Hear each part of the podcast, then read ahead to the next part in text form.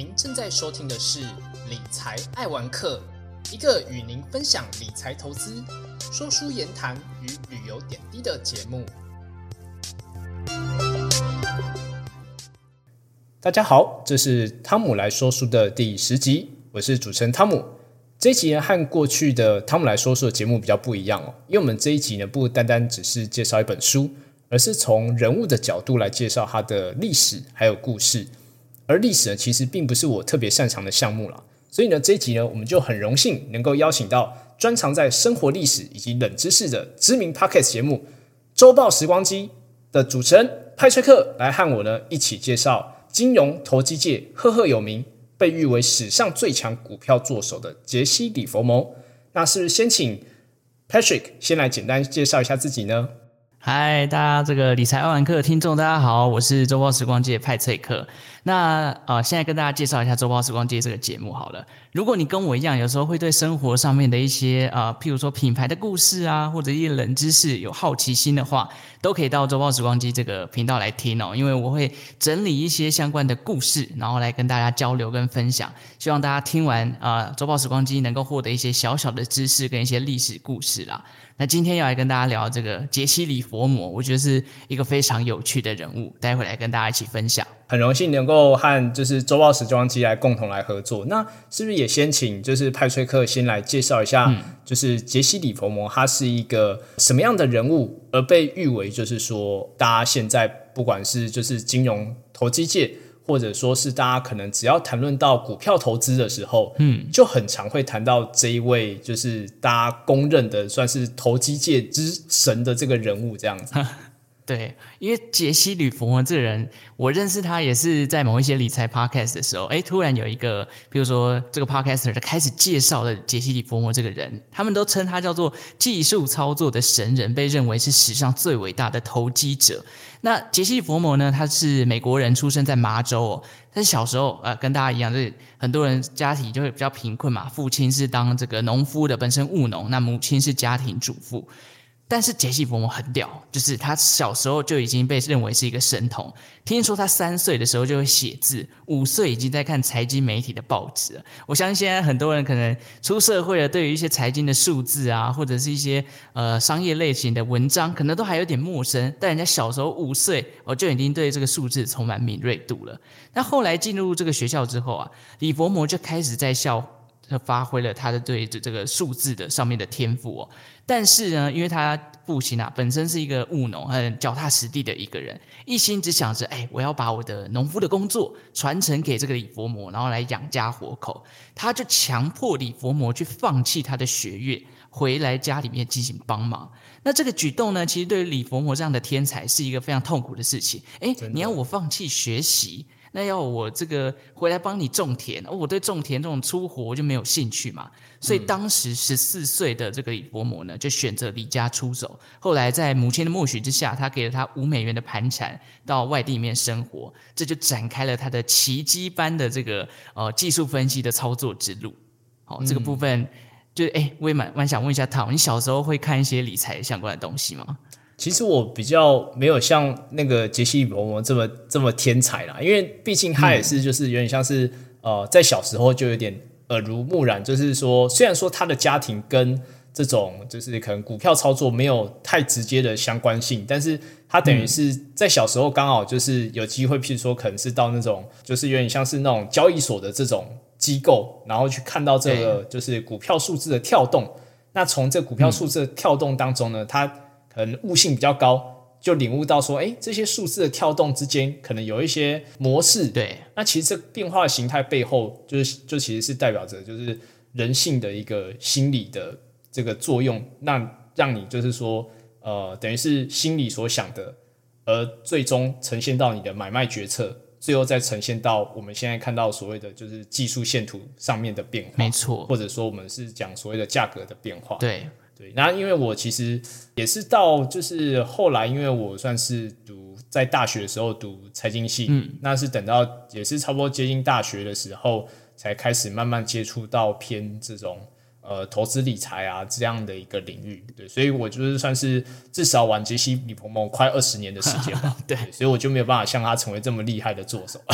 对，我真的觉得他很厉害。刚刚他们有讲到，就是后来他离家出走之后，就到了一个证券公司去担任他们那时候的报价员。因为大家都知道，一八九一年这个年代的时候，还没有像我们现在那种电子看报价很方便啊，随时就会跳动。他们那时候的报价的收货是从哎，譬如说收音机告诉你说台积电四百九十八元，然后这个李佛摩这个工作的人，这个报价员就会在黑板上写下数字，然后每隔十分钟才会更新一次这个股票价格。那刚刚就像他们讲的，这个李佛摩呢，就随着记录了这个价格，他就发现这个价格有一个规律性的变动，然后他就因为对于这个数字特别敏感嘛，那因为也对于数字有一个热爱的兴趣，他就开始对于这个呃对赌行的这个交易上面产生了非常着迷的感觉，他就随身携带这个小笔记本，就记录了这些价格，就画出了类似我们现在的这种线图，就有点技术分析的感觉。观察出来之后，他就做他第一笔交易哦，就是啊拿了一笔这个五美元的资产投入到了这个股市当中，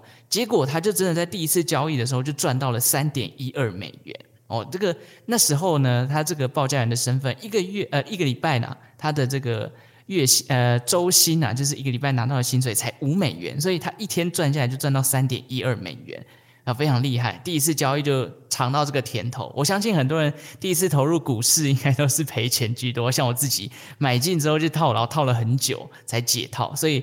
李佛摩真的算是一个天才，靠着这个数字的这个变动，就掌握了呃投资的诀窍。然后在第一笔的时候就赚到很少的，呃，赚到了很多的钱，这样子。对，觉得他算是一个，就是说他悟性高，然后同时他本身也是人家有些人会说有所谓的新手运。的这样的一个现象啊，对，所以也算是，就是同时那个幸运之神有眷顾到他，那他本身也自己有自己的一套就是看盘的心得这样子。没错，哎，看你之前第一次交易股票的时候，你有用到新手运吗？像我自己是没有，我是直接赔钱出场。我觉得我应该算有有新手运，但是那个时候也是，就是因为等于是刚进股市的时候，其实也。不是很懂，所以那时候就只是看，哎，刚好我买进去的时候，然后没多久价格就涨了，然后就赶快当天就就卖掉。其实有点像是现在，我我是后来才知道，哦，原来那个叫做当冲，就是你当天就直接冲销掉。那其实就没有，就是可能放，比如像有些人他可能是就是做比较波段或是价值投资，可能就放比较久。对我当时其实并没有，就是看到价格哦有涨，我就赶快卖掉。对。哦，所以还是有赚到就对了。对，就是就是小赚一点点这样，就是可以当零用钱。可是，对，可是我觉得李福文很厉害，是他第一次赚到之后呢，他到因为他那时候离家出走才十六岁嘛。对。后来呢，在他十八岁的时候，哦，这个很厉害，十四岁离家出走，十六岁进入对赌行，十八岁的时候他已经累积每周大约两百美元的收入了。大家知道那个年代的两百美元大概等于现在新台币二十万，所以他每周可以赚二十万新台币哦，这真的是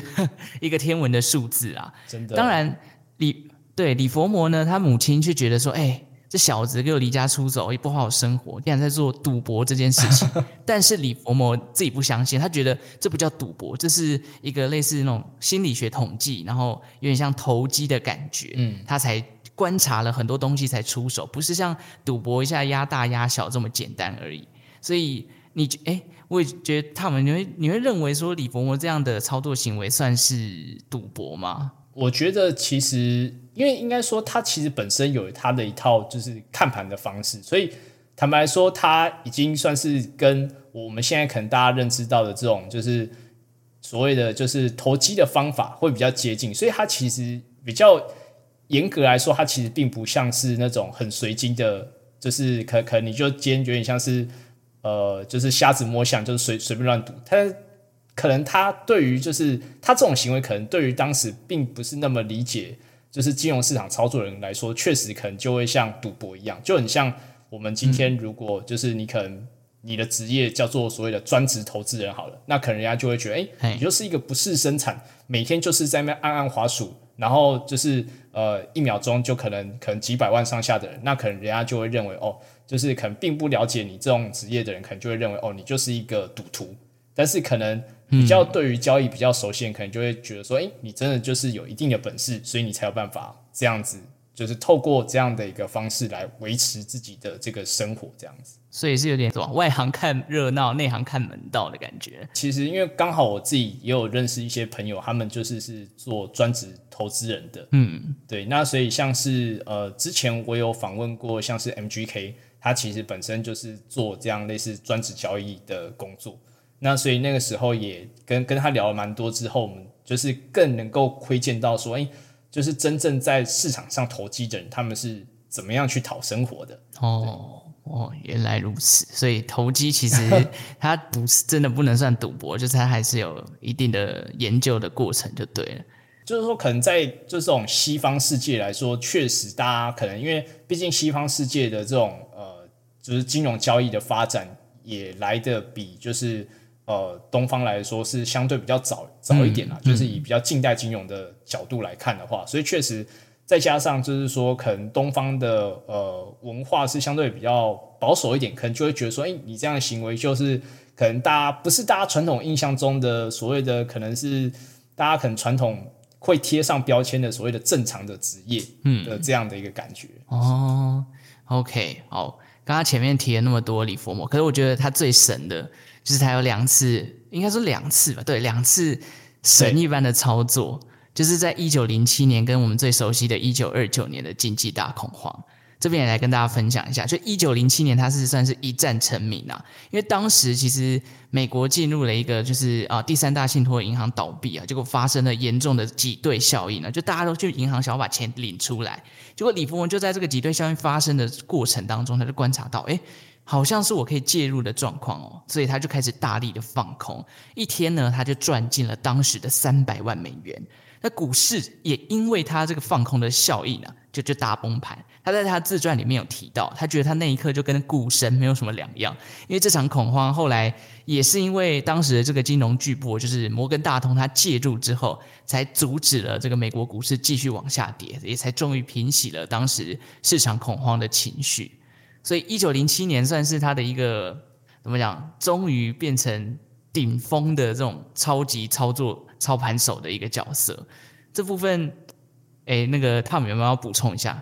对啊，其实就是大家如果有对于就是杰西·里佛摩这个就是算是投机交易界非常具代表性的人物有兴趣的话，其实他的一些相关的著作也非常的多。嗯，那包括就是如果说大家真的有去看过相关的书的话，可能最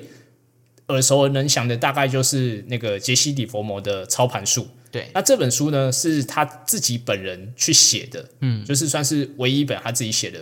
书了。那其他很多都是像是就是说可能是一些记者啊，或者说是一些职业的操盘人去访问他，而就是写的书。那或者说也有就是类似用传记的方式去描写他的这个呃整个操盘的这个人生的生涯，也就是大家可能有些人有听过叫做《股票作手回忆录》这本书。对，都是算是就是在介绍杰西·利佛摩的，不管是操盘的生涯，或者是说他的操作上比较多的一些著作。那其实我会比较想要跟大家比较，就是可能大家如果对于这种就是杰西·里王他怎么操作的这件事情比较有兴趣的话，我自己会蛮推荐大家有一本书，是由价量分析的这个创始人哦。理查威科夫，他有对杰西·里佛摩做过一个很独家的一个专访。那这个专访，他其实就是让这个杰西·里佛摩有谈到一些比较多在他操作上的一些获利细节的部分，来去做一些更多的描述。也就是说，让大家能够透过这一本叫做《史上最强股票作手的获利细节》这本书，来让他更了解说杰西·里佛摩他怎么样去在操作上，或者说他的生活形态上。是如何让他变成说是一个在投机界的这个操盘技术上非常厉害的一个人哦？是。那这本书的话，大家可以跟大家呃稍微分享一下，就是说呃，它里面有谈到几个我觉得比较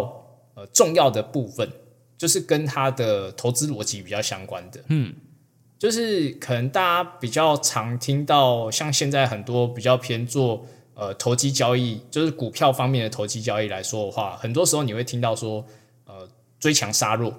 这样的一个概念哦，追求强势股的感觉。对对对，它其实就是一个追逐强势的一些主流股，或者说是领导股，或是所谓的领头羊这样类型的股票。嗯，然后去避开比较弱势的产业。哦，那为什么会这样？就是说，它等于是从那个刚刚派崔克也有讲到，就是说他在小时候的时候啊，其实就有发现说这个股票市场的价格的这个变化的关系。嗯，那其实也有发现到，就是说，诶，就是比较强势的股票啊，它的价格的这个呃上涨的情况，就是会这个动能会特别的强。嗯，对于弱势股票来说，就是也许它是呃真的是有价值，但是有一些更多时候是落入到所谓的价值陷阱。哦，就是说，可能大家以为它有价值，但其实它正在慢慢的这个衰退这样子。另外一个部分就是说，它其实平常的这个生活啊，也算是简约风格的，就是不是像大家可能看那种，就是类似像那个华华尔街之狼吗？对对对，《华尔街之狼》这部电影里面，就是大家以为说，就是好像在金融交易界操作的人，好像都是像他那样子，可能花天酒地啊，然后每天都是跟钱，然后或是就是出入一些这种可能比较深色场所的地方的这种，但其实他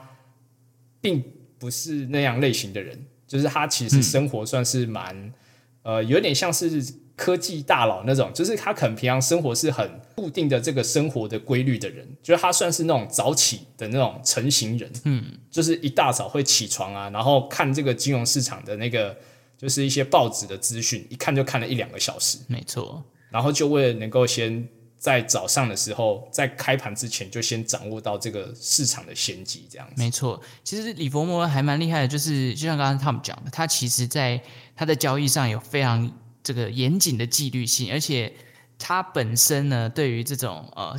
操盘的一个自信是非常足。就像他追主流强势股，我们一般人其实有时候看到股票已经飙涨上去，你其实要在买进的时候，你会有一定的犹豫心，就是哦会不会买到最高点啊，或者是现在买进，它真的会不会改天就转弯下下跌，好像被主力狙击的那种感觉。可是李佛摩他自己。在价格上的观察、数字上的跳动，他有观察出它的惯性之后，他都会进行一个强力的买进。加上刚刚他们有讲到，哎，他都会早起去观察这个盘子的变化。就像他一九二九年那波操作，我看他的这个书籍没有提到，其实他那时候就观察到有一些经济学家，当时经济大恐慌崩盘之前，其实市场是一片狂热啊，这个多头的追求上面是非常的猛烈的。可是有一些经济学家已经开始跳出来说，哎，目前整个美国股市的状况已经过热了。可是大部分人当然不会觉得谁管你啊，现在这个股票就涨成这样了。结果后来一九二九年经济大恐慌十月的时候爆发了嘛，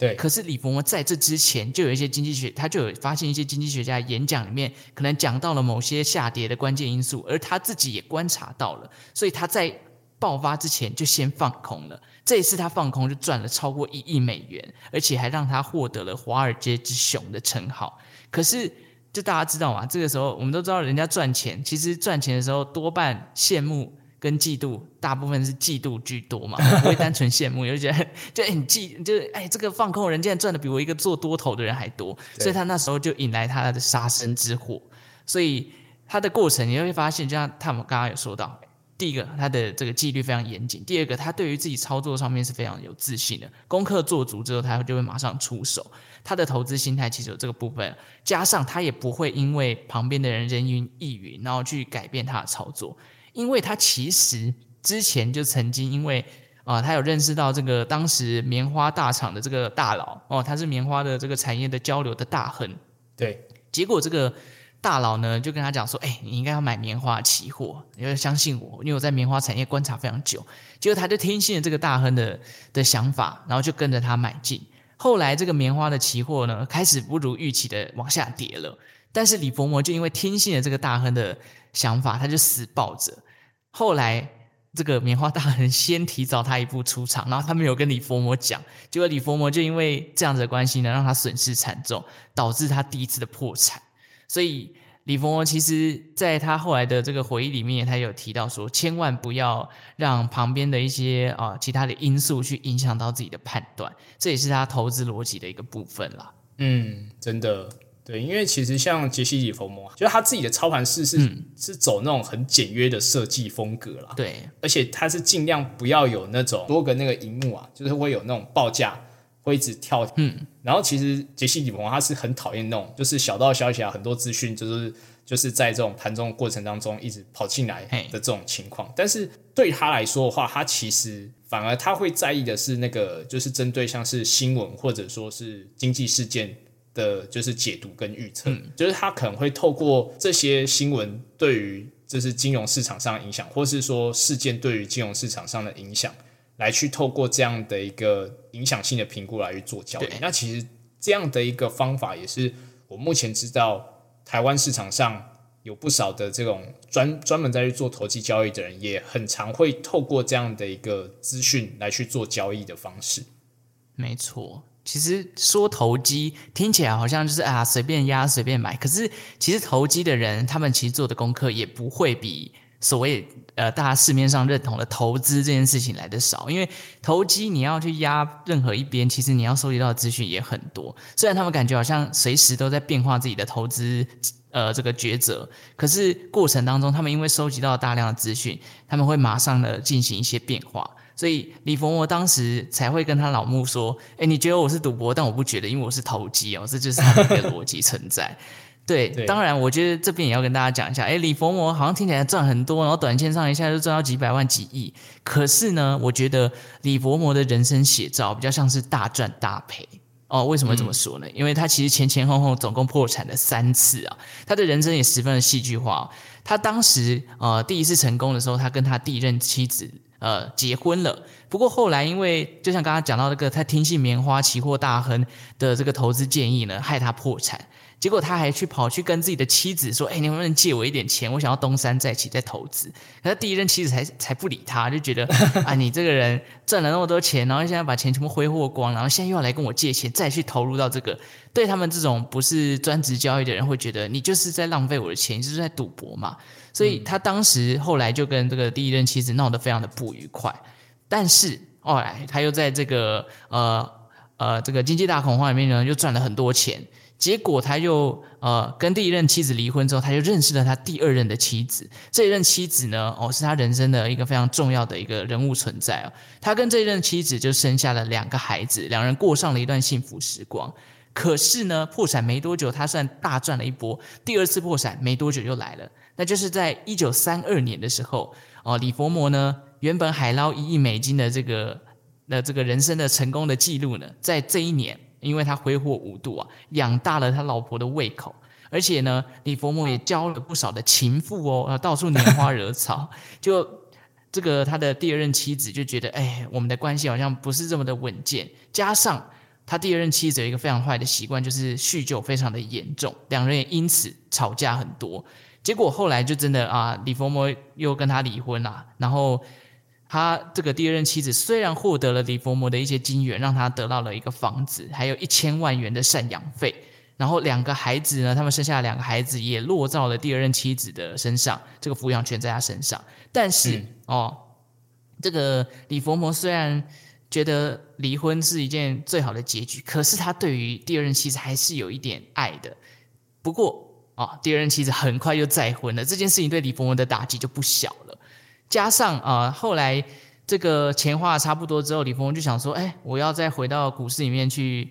这个拼一波，再赚一波大的。”可是他想要复制之前的做法。但华尔街呢，因为经过了经济大恐慌的事件之后，他们在呃整个证券交易的制度上面做了更严格的防范，就是避免人为炒作啊、内线交易。他们成立了一个叫做 SEC，就是美国证券交易委员会，然后也颁布了证券交易法等等，把所谓的投机啊、人为炒作、内线交易的状况稍微的一一给排除了。这就让李佛摩的放空战法开始出现了一些绑手绑脚的情况。他也觉得说啊，因为这个 SEC 的出现啊，他自己的交易可能就没有那么顺利了。结果没多久，一九三四年的时候，李佛摩就第三次破产了。这是他人生大起大落。你看，一九二九年赚一亿，一九三二年啊就把钱花光，一九三四年又破产。所以怎么讲，就是他虽然是一个非常厉害的投机者，可是这段过程里面，你就会觉得。呃，杀进杀出，但最后他的家道中落，好像也是因为这样的状况而产生的。感觉上他的操盘的投机，在他的感情的这个部分，好像也有一点类似写照存在。虽然说他的操盘的状况，相对于他的婚姻来说是相对成功蛮多的啦，但是这中间也是大起大落，可能也是让他的整个可能整体的生涯的波动性也是蛮大的。没错，就是跟人生跟他的股市的操作有点状况一模一样。而且更惨的是，他第二任妻子，因为他跟他生下两个孩子嘛，那第一个大儿子叫小李佛摩，那他的个性就比较叛逆，因为可能我觉得某种程度也因为李佛摩跟他妻子的关系不好，就就影响到了这个小孩。后来小李佛摩呢，就个性非常叛逆，他去挑衅了他第二任妻子，结果第二任妻子因为酗酒问题很严重，有一次这个啊妻子又喝醉了。哦，在在那边，然后结果小李佛摩就很不爽嘛，就在跟他讲说：“你有种，你现在我们在吵架，你有种你就拿枪来射我，我没有差，没关系啊。”他就一直在挑衅 cos 这个他的他的妈妈这样子，结果他就真的哦，这个第二任妻子就拿了一把手枪对着小李佛摩开枪，这一枪开下去啊，小李佛摩就真的命危，然后甚至后来就挂了。这件事情据说对于李佛摩的打击非常的大。是导致他后来埋下了他想要自杀的因子，就是因为他儿子的去世了，让他就是本身在那种亲情上就是缺少了一块这样子。嗯，我觉得因为可能李佛摩那时候的第一个是他交易已经越来越不顺了，然后他其实年龄也大了，已经四五十岁了，然后又是经历这个丧子之痛，我觉得某种程度对他来讲是第二重、第三重的打击啦。不过他后来呢，因为破产之后，他一九三九年的时候，他在他的二儿子的建议之下，就写了刚刚这个他们提到的这本书嘛。然后隔年呢，出版了，一九四零年他的著作就出版了。但我觉得啦，因为呃他已经家道中落，加上他已经不再是那个市场上可以呼风唤雨的华尔街之雄。还有一个点就是，二次世界大战在这段时间已经开战了，谁还有时间去管什么股票操作嘛？所以他的书其实出版的时候，没有什么人 care 他。最终，一九四零年的时候，李佛摩就留下了一封遗书给他的第三任老婆。后来，他就在饭店里面举枪自尽了。结局其实并不是像像他的这个呃，就是说操盘赚那么多钱那么样的美好了。没错，就是到了晚年，可能我觉得某种程度受到这个证券交易委员会的影响，加上他自己的心理状态也不好，因为他之前其实有提到，就是在交易的过程当中，心理的影响是很容易去判，就是影响到他自己的判断。那他晚年，你看儿子被杀，又离婚，然后钱又不不多了，就是各种这种负面的能量都聚集在他自己身上，所以他在操作上一定也不顺。他最终选择自杀的这个道路，其实我觉得应该就是他也就毕竟他人生整个起起伏伏非常的大，嗯，所以最后会选择自杀，好像也怎么讲不算太意外吧？嗯，对啊，真的，因为其实就是说，尤尤其是像在做就是操盘的这样的一个。就是说，面对到市场的这么多呃资讯啊，或者说你看到这种市场价格的这种跳动，其实真的会需要冷静的这种心态，不然其实很容易因为就是说啊，可能今天心情不好，然后或者说啊，就是儿儿子过世了，然后再加上老婆又天天喝酒，那当然就是说。生活的这种气氛的影响，这多多少少会影响到心理，那就是心里面的这种比较负面的这种情绪，就多多少少会影响到他本身在操作上的表现。对，没错。而且我觉得他们家族，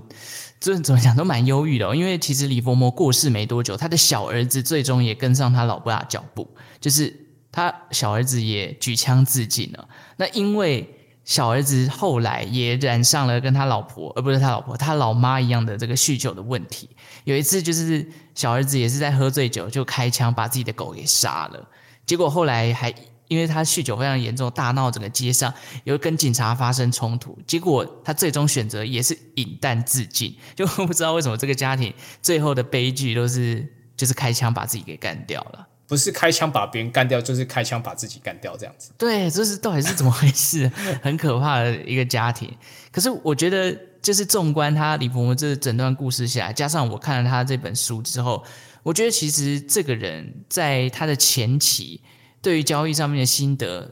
可以留下来给后世做投资市场操作的一些逻辑，还是很多参考的价值。不过我也蛮好奇一件事情，就是。他那个年代的呃交易资讯啊，或者说不管是一家公司的基本面啊，一家公司的消息面，没有像现在这么的广泛或者这么多多元。Tom，你会对觉得说，他这样的交易方式就是记录价格的变化，然后去参透整个市场的一些脉动，在现在这个资讯爆炸的年代，你觉得还适用吗？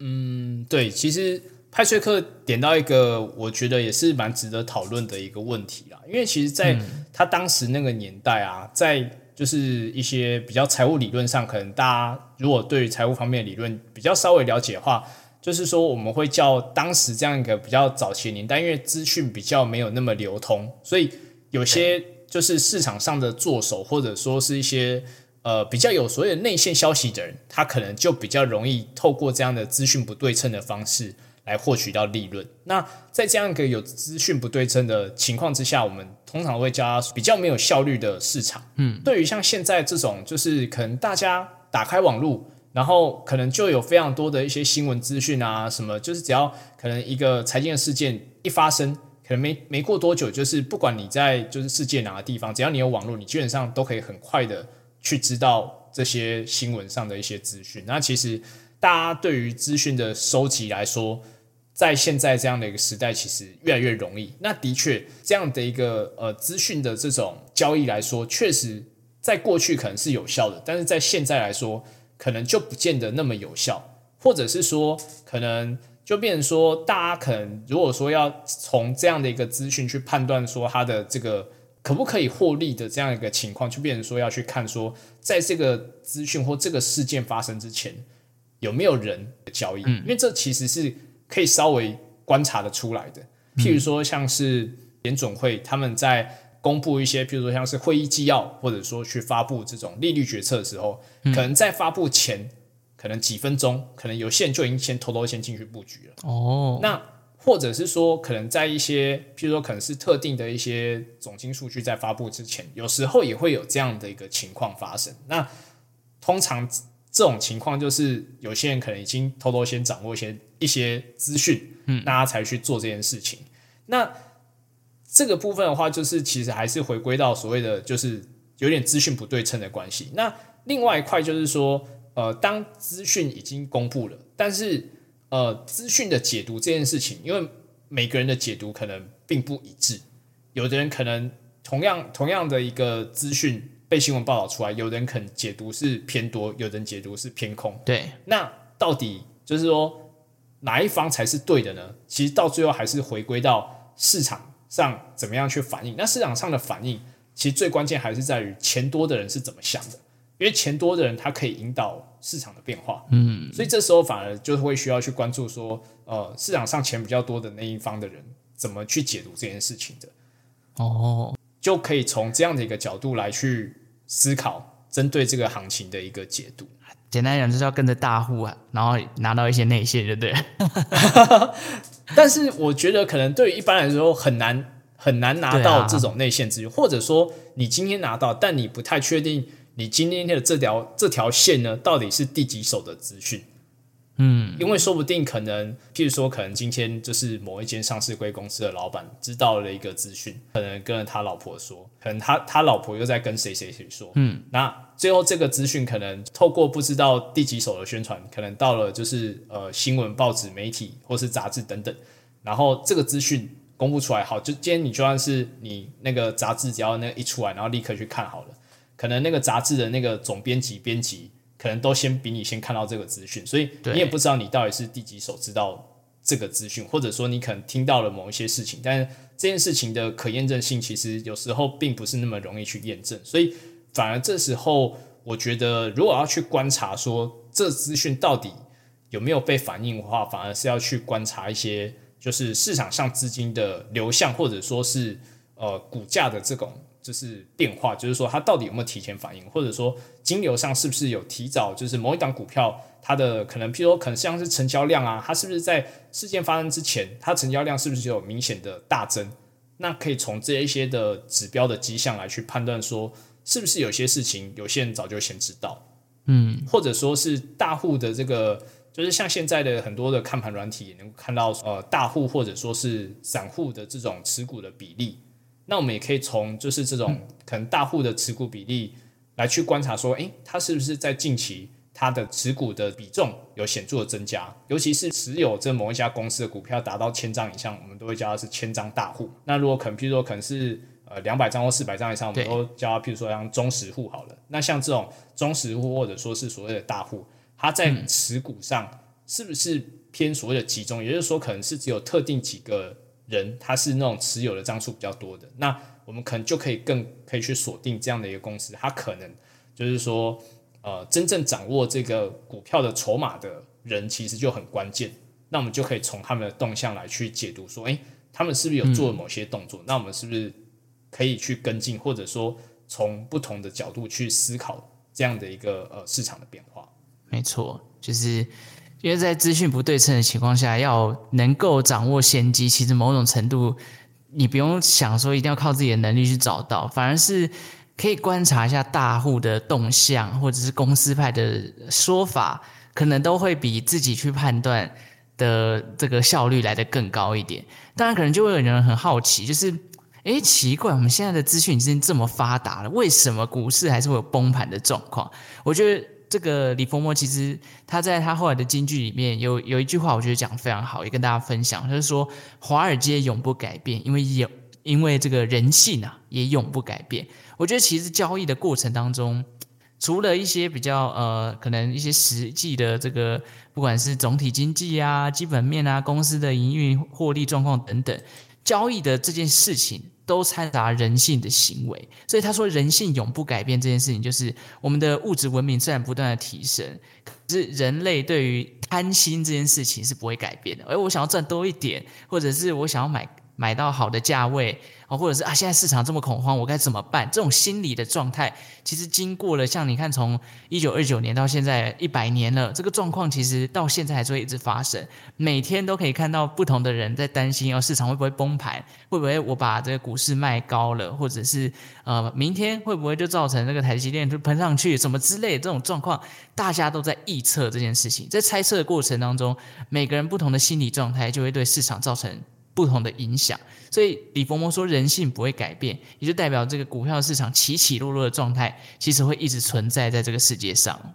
尤其是像现在的金融市场，其实呃，随着就是科技的进步啊，像现在整体的市场也越来越多所谓的就是这种可能是高频交易，或者说是这种呃所谓电脑化的城市交易。那很多时候这种城市交易，他们所使用的这种方式，很多时候都是大家看到，譬如说像是技术分析啊。或者说是一些就是呃不同面向的这种针对价量的分析。那针对这种价量分析，譬如说，可能它可能今天是跌破了，譬如说可能是跌破呃，譬如说是五日线或跌破月线，那就做卖出的讯号。那因为当大家其实都会去看这样类型的技术指标嘛，那这时候大家也，不管你今天是用电脑的程式去做交易好了，或者说你今天是透过主观的方式去看这个线型。有，比如说，假设今天是跌破均线，那大家就会去做卖出嘛。那这个时候，可能今天不懂技术分析的人，或者说他懂，但是他看到说，哎，已经就是已经有有有一些人，他才他他因为有就是就是透过这个城市的方式，就是说去做这样交易的时候，当这个股价如果跌破这个价位的时候，城市单会会先就是自动去触发这个条件，这时候你就会看到这个股价它就会很明显的往往下开始掉。这个时候对于主动式操作的人，他看到这个讯号，他也会跟着进去做这件事情。那对于可能其他并没有就是这样子相关背景，或者说他并不是那么清楚这种技术分析，他看到价格在跌，然后尤其是跌了比较呃，比如说可能是跌个可能是三五趴以上好了，这时候他看到价格这样的一个的这个状况的时候，其实多多少也会影响到他的心理，进而去参与这场就是继续往下杀的一个现象，那就造成了刚刚派瑞克所提到，就是说。会透过这样的一个可能市场上的恐慌，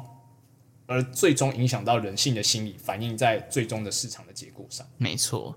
所以李佛莫的做法可能，诶，在经过这么多年，有可能呃做法上会有一些调整，但是在他对于人性的这件观察事情上面，其实我觉得还是有非常高的这个参考价值啊，不然他的书不会到现在还有那么多的出版社想要把它拿出来发行嘛。然后。他他其实，在过程呢，我觉得最后也可以送给大家一句话，就是他说市场只有一个方向，不是多头也不是空头，而是对的方向。这是李伯伯他自己一直在操作市场上的一个呃关注点哦。虽然我们今天介绍他大赚的过程当中，都是以操作卖空来去赚到大钱，可是他其实过程当中也有去做过多头，所以在他的投资逻辑里面，他没有一定要死多头或死空头。他的状态就是告诉大家说，啊，这个我在观察的过程，我收集了各方的数据，观察市场现在的情绪状况之后，他做出了一个他认为对的方向的合理判断，那他去做空，不管是做空做多，他最终都能赚到钱，因为他认为他做的方向就是对的方向。这也提供给大家做一个参考啦。第一个就是你要有纪律，第二个是观察市场情绪的方向，最后一个是。不管怎么样，市场都有它的人性存在。我觉得现在很多人都会提倡说要尊重市场的一个状态，因为我有遇过很多的朋友，就是他在市场一直疯狂涨上去，但他譬如说他持有零零五零反一的时候，他就觉得哎，为什么市场会这样？他开始怪政府啊，怪公司啊，甚至去可能透过算命的方式，想要去找出一个啊为什么会这样的一个结果。但是其实我都觉得市场有一定它运行的状况。重点是你有没有维持好你自己对于这个未来的看法。如果你一直没有你自己的核心价值，其实，在市场上你会被上冲下洗的非常严重啦。这是我自己读完这本书的一些小小心得。对，因为其实就是像杰西·里佛摩在他书里面就有提到，就是说，其实市场永远是对的。那只是说，因为像杰西·里摩他本身的研究也做的蛮扎实的啦。但是对于一般人来说，可能平常可能是上班或者上课，其实你也没有那么多的时间。去做这么多的研究，那其实你有时候可能也不一定知道说，哎，你今天这个想法到底在市场的这个表现来说，到底是对还是错？所以这个时候呢，其实在这种风险的控管上，就相对的蛮重要的。那其实，在刚有提到那一本就是获利细节这本书里面，其实也有提到，在这种风险控制的这个呃比重上啊，也就是说，你至少要控制在，譬如说，你可能在盈亏比上大概要抓三比一的比例，也就是说，你今天可能是赚三块钱，能够去 cover 你赔一块钱的这样的一个呃损失。嗯，那透过这样的方式来维持你大赚小赔的这样的一个情况哦。对，他会尽量。就是让你的这个风险能够控制在一定程度的情况，而不要让你就是呃风险就无限制的扩大，那最终你也就呃不想要看这个市场了，因为你已经觉得就是呃已经对它没有抱持任何的希望。对，没错。对，那另外一个部分就是说，其实我那时候看这本书的时候，杰西·友有提到一句话，我也是觉得蛮不错的。市场会沿着阻力最小的轨迹来运行，当需求超过供给的时候。这一条轨迹就会向上去运行，所以其实市场的供需的情况，对于整个市场的波动以及市场的行为来说，这件事情也是我觉得蛮重要的啦。有需求的话，它的那个价格就会往上嘛，因为它其实不止做股票，它有做期货，像它可能买，比如说石油啊，现在需求量上升，其实石油的价格也会跟着往上走，这就是它可能它的判断的过程当中有一个这样的成分哦。对，也就是说，透过去了解这种股票交易，还有就是投资跟投机的本质，能够去透过杰西·里佛摩他本身，不管是他操盘上，或者是说他整个生平的一个，就是呃，不管是交易面的一些技能，或是风险管理的能力，以及他本身的故事带给我们的一些启示，其实都值得我们去深入的研究以及了解哦。那最后呢，其实也很谢谢，就是派崔克。的这样的一个分享，让我们对于杰西·利弗蒙，不管是从他的就是生平的故事啊，然后再到他的呃本身对于就是交易面的一些就是观点哦，其实也让我们的听众朋友也有更多的认识。那我也会把这个周报时光机的 Podcast 连接贴在本集节目的资讯栏。那如果想要知道更多关于冷知识还有历史的故事的话，也欢迎到周报时光机的 Podcast 节目来收听。那最后呢，如果大家对于这一集有什么样的想法或者说是看法的话，也都可以留言给我们哦。那我们就下期再见喽，拜拜，拜拜。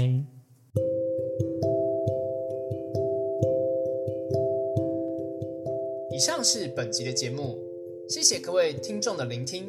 如果喜欢理财爱文科的朋友，欢迎大家订阅，并在 Apple Podcast 留下五星评价与留言，也可以追踪本频道的 IG。多关注，多分享，我们下期再见。